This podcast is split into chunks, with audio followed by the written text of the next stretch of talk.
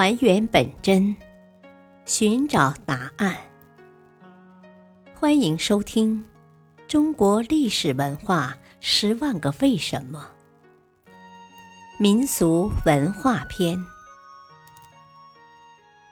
为什么会有面塑？面塑俗称面花、里模、花糕、捏面塑。它以糯米面为主料，调成不同色彩，用手和简单的工具塑造出各种栩栩如生的形象，是一种扎根于民间的艺术形式。面塑用的面由三成糯米粉和七成面粉掺合而成，并加入适量的蜂蜜、甘油等，所以不容易腐裂。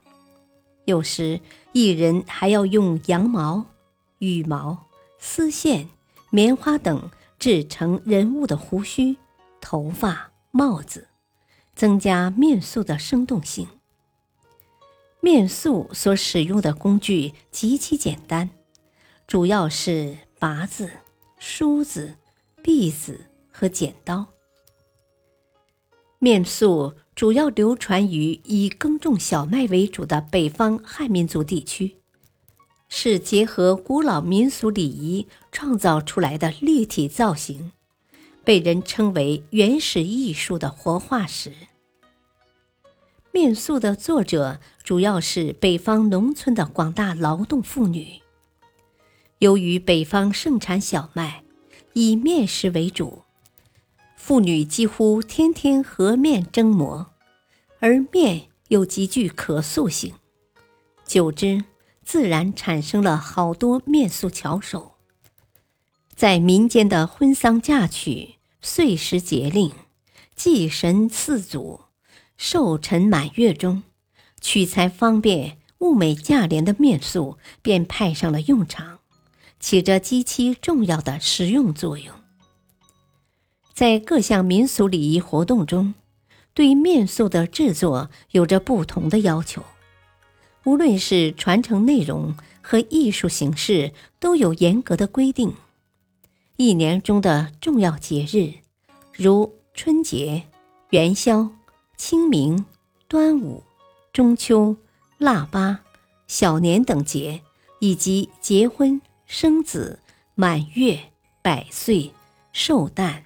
送葬、祭祖等，都要按不同要求制作面塑，因而面塑艺术内容丰富，异彩纷呈，各种造型一应俱全，形成了一个宽阔而丰厚的民间艺术层。传说在尧舜时代，黄河在菏泽一带常常决口，天灾不断。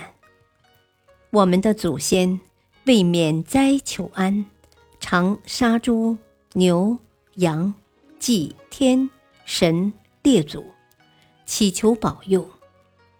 后来为了节约，便用面粉和水捏成猪、牛、羊代替活物，称之为花供。这就是中国早期的面塑。中国的面塑艺术早在汉代就已有文字记载，经过几千年的传承和发展，可谓源远流长，早已成为中华民族民间艺术的一部分。就捏制风格来说，黄河流域的面塑古朴粗犷、豪放厚重；长江流域的面塑细致。优美精巧。如今，面塑被视为研究历史、考古、民俗、雕塑、美学不可忽视的实物资料。感谢收听，下期播讲碑文化是怎样产生的。敬请收听，再会。